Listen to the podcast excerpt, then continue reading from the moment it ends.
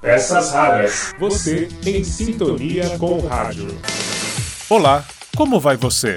Eu sou Marcelo Abud, seu podcaster radiofônico, e estou de volta com nossas Peças Raras.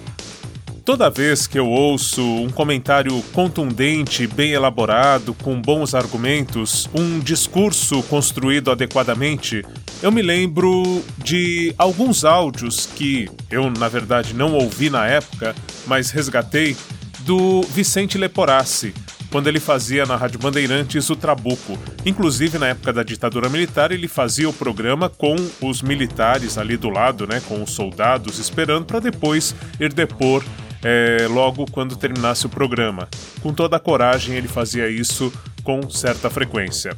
E nesta madrugada, acordei com o Paulo Galvão, na madrugada CBN, fazendo um desses discursos que me inspiram a acreditar no rádio. Para contextualizar, nós vamos ouvir a notícia no repórter CBN, na sequência, o comentário do Paulo Galvão sobre o que foi noticiado.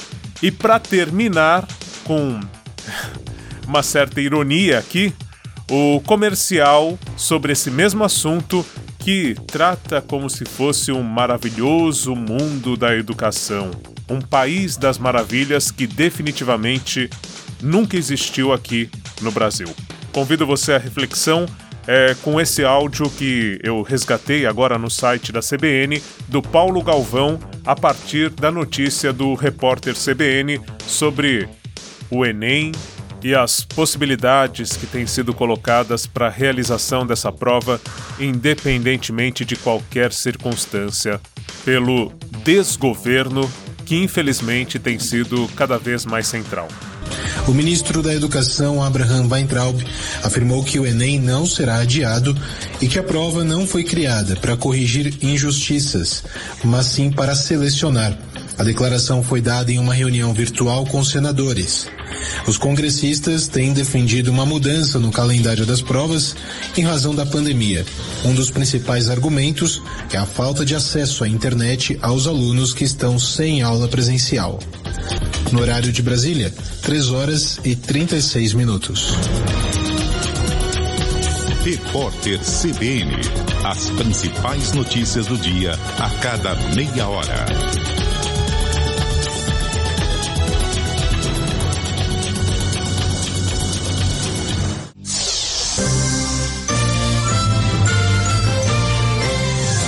CBN Madrugada.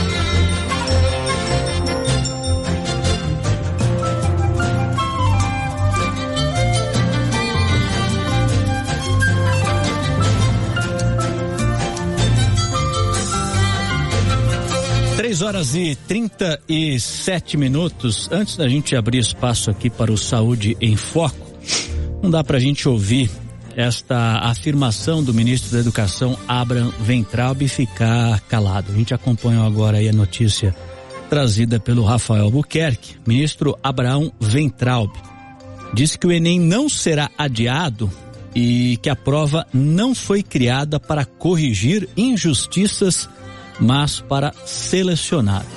A cada dia que passa, ministro Abraão Ventralb mostra sua incompetência e impossibilidade de estar à frente de um dos principais, se não talvez o principal ministério brasileiro, se a gente pensa algum dia em diminuir as desigualdades sociais desse nosso país. Ministro Abraão Ventralb mostra que desconhece a Constituição brasileira de 1988, que no seu artigo 3 inciso 3, diz o seguinte: a Constituição Federal tem como objetivo fundamental a erradicação da pobreza e a marginalização e reduzir as desigualdades sociais e regionais. Está na Constituição.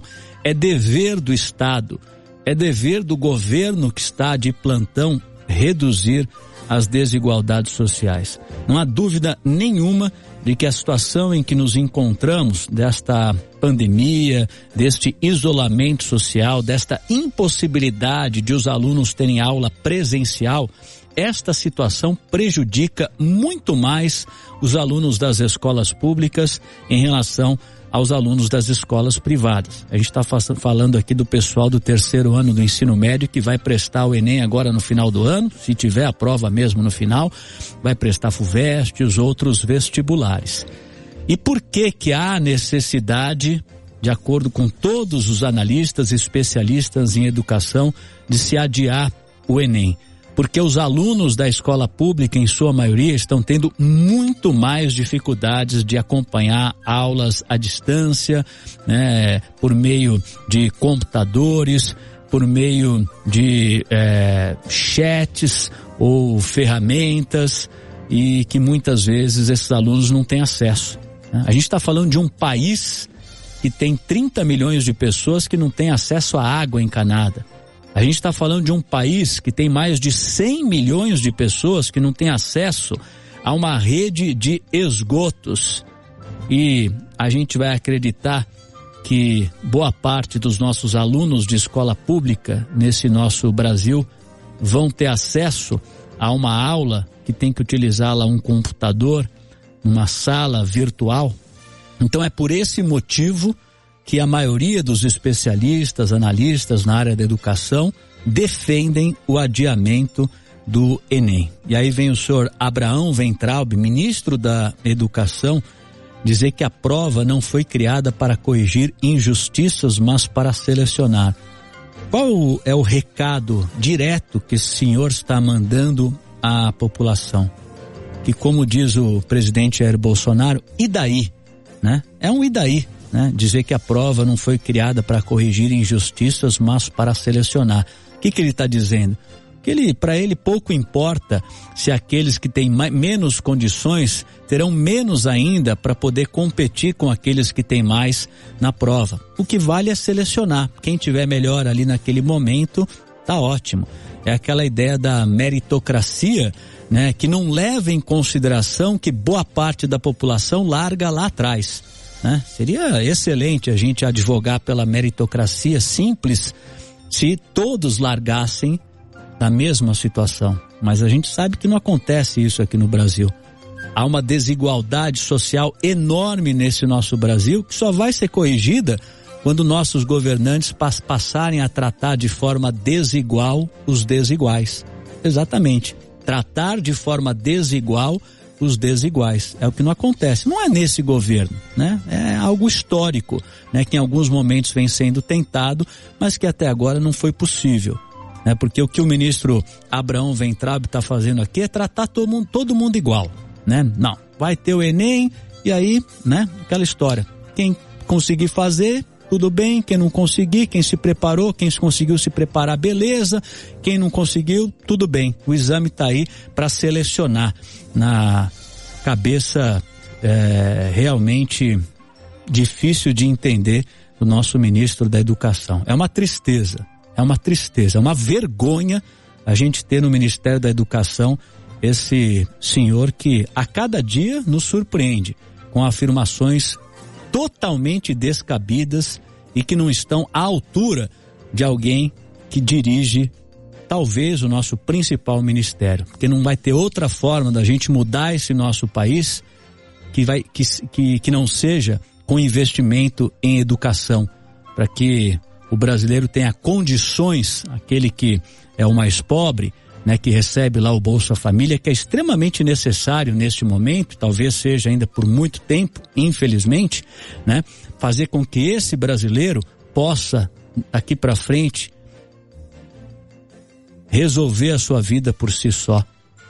A gente acredita que a maioria dos brasileiros que está hoje no Bolsa Família praticamente 25% da população hoje está no Bolsa Família. São 14 milhões de famílias. Se a gente imaginar aí duas, três, quatro pessoas por família, dá 50 milhões de pessoas que recebem o Bolsa Família.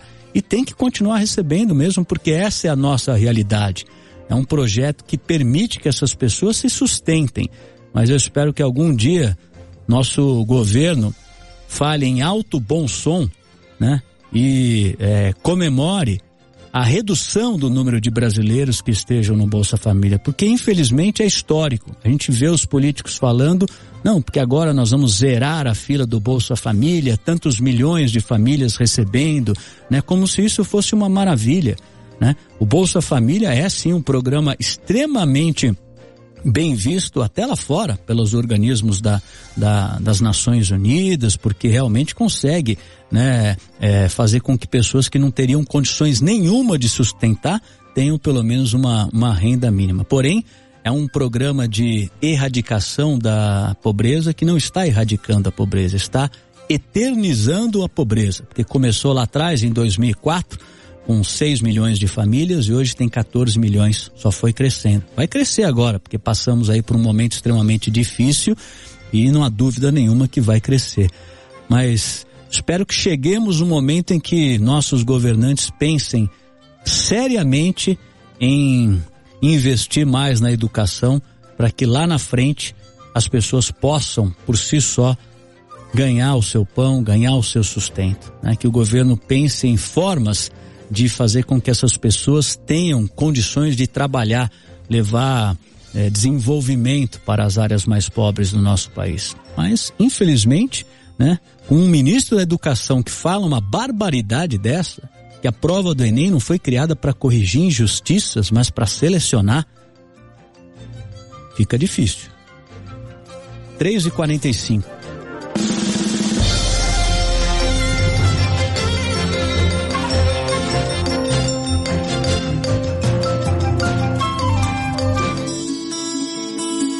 uma geração de novos profissionais fosse perdida. Médicos, enfermeiros, engenheiros, professores. Seria o melhor para o nosso país? A vida não pode parar. É preciso ir à luta, se reinventar, superar. Dias melhores virão. E por isso, eu quero fazer o Enem este ano. Para entrar em uma universidade Estude. De qualquer lugar, de diferentes formas, pelos livros, internet, com ajuda à distância de professores. Faça já a sua inscrição no Enem. De 11 a 22 de maio, pelo site enem.inep.gov.br. Além da prova em papel, este ano também terá o Enem Digital, feito pelo computador em locais indicados pelo MEC. As provas serão no final do ano.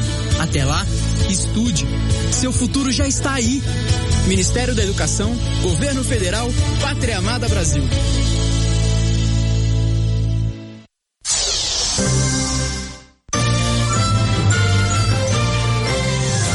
CBN Madrugada.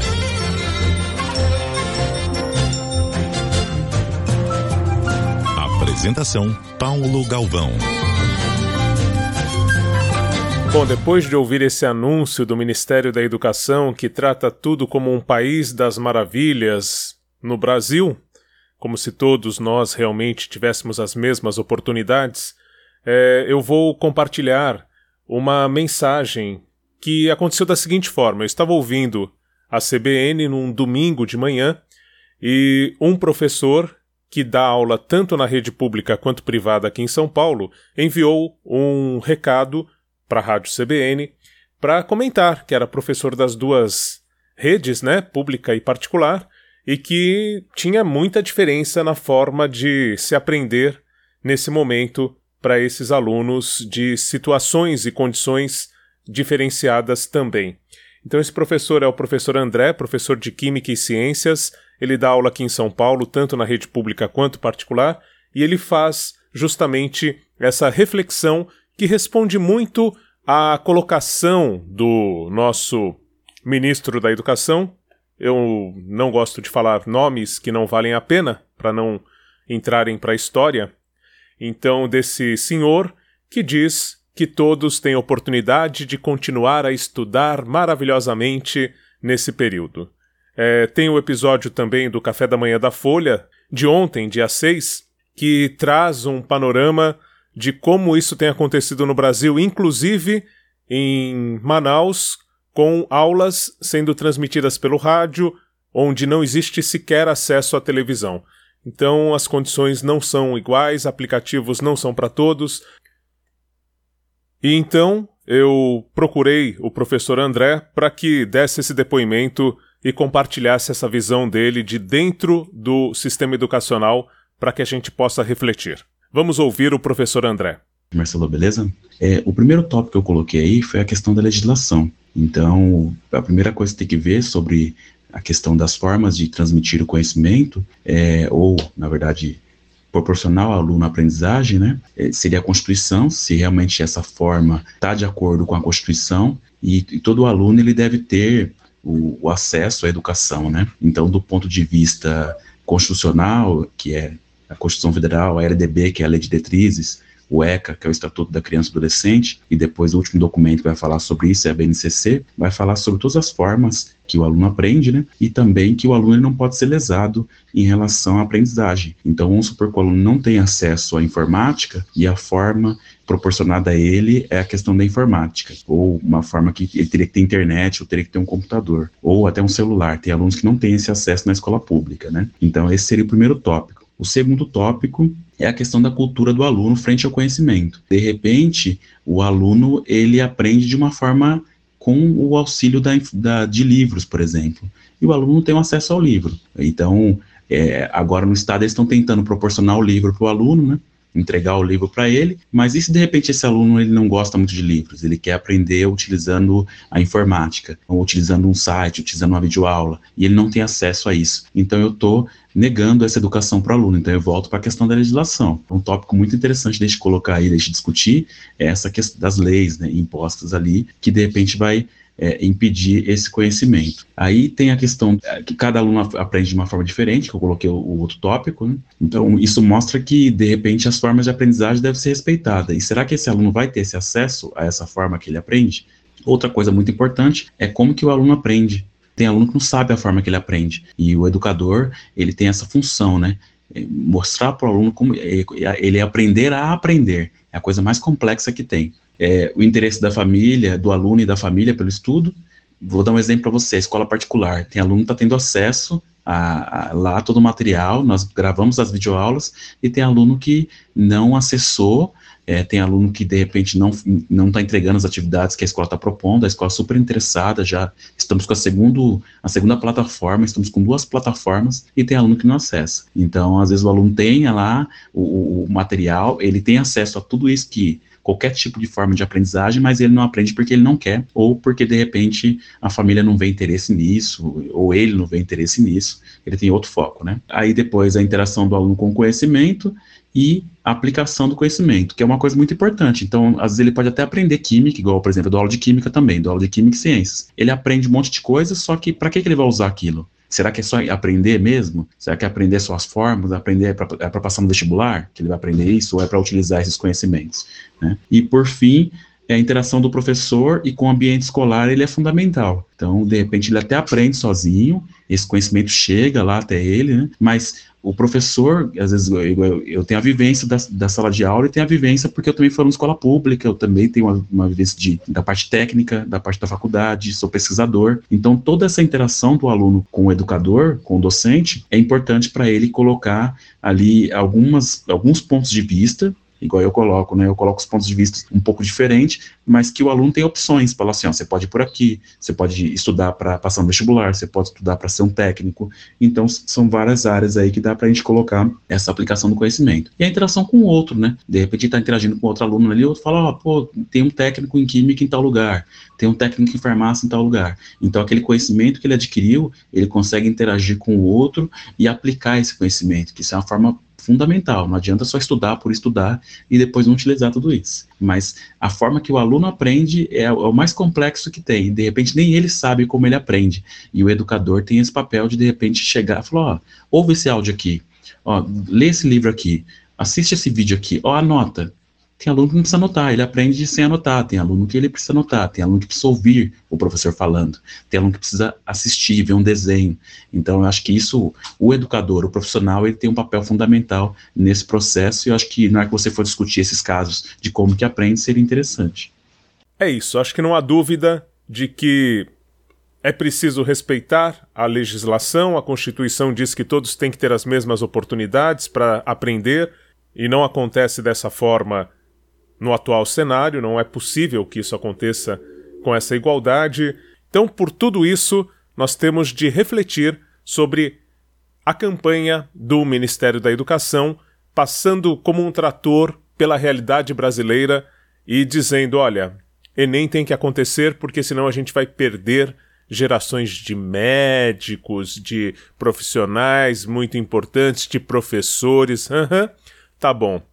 É esse o recado por hoje e eu termino compartilhando uma música que traz um pouco de esperança diante de todo esse cenário, que é a música do meu amigo Reinaldo Bessa, que eu sempre utilizo nos meus podcasts. Eu trabalhei com o Reinaldo Bessa na produção dos shows, na produção dos CDs durante muito tempo e hoje é meu irmãozinho mais novo, como a gente costuma dizer. e o Reinaldo Bessa, ele compôs uma música chamada Pra Ser Ainda Mais, e que aqui a gente vai ouvir com o Luiz de Lá, uma bela mensagem para que depois que tudo isso passe, sejamos ainda mais e mais humanos acima de tudo. Pode algemar meu sonho confundir minha certeza. Pode plantar medos medonhos que um dia viro essa mesa. Pode desmistificar meu mito, desdizer meu discurso. Pode dar tiro em meu rito que não dobra o meu pulso. Não, não vou arredar. Pode piar o pior só vou recuar pro salto ser ainda maior. Não, não vou desistir, pode abafar meu acorde. Só vou me calar pro grito ser ainda mais forte. Pode espalhar seu canto atroz, difamar minha fé, meu futuro. Pode vazar minha voz, que eu não arredo, eu. Pode arrancar a arte em raiz, acertar o relógio incerto. Pode zombar do meu tempo feliz, que eu não desisto, é certo. Não, não vou arredar, pode piar o pior. Só vou recuar pro salto ser ainda maior. Não vou desistir, pode abafar meu acorde. Só vou me calar pro grito ser ainda mais forte.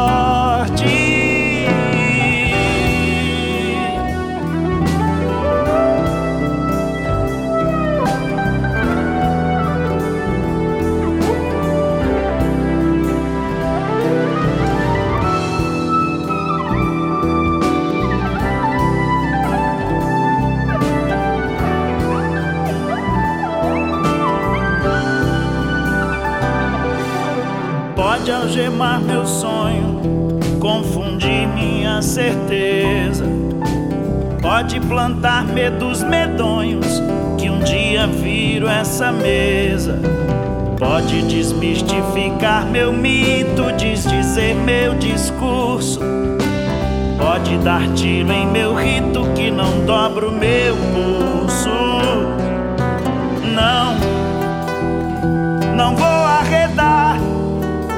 Piar o pior. Só vou recuar pro salto ser ainda maior. Não, não vou desistir, pode abafar meu acorde. Só vou me calar pro grito ser ainda mais forte.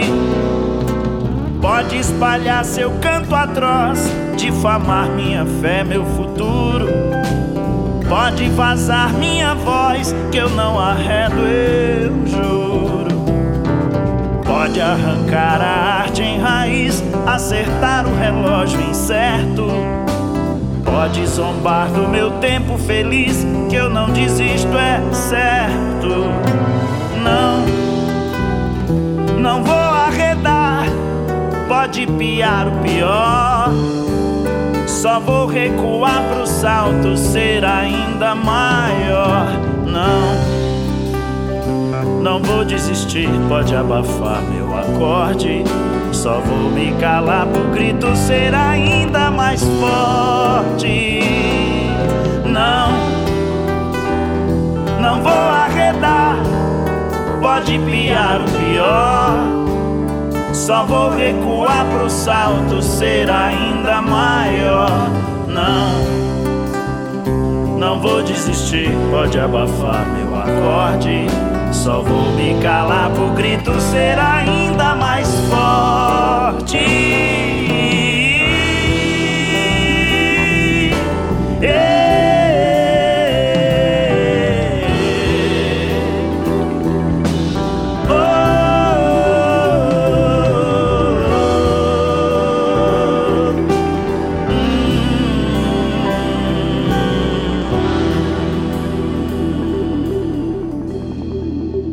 Peças raras. Você em sintonia com o rádio.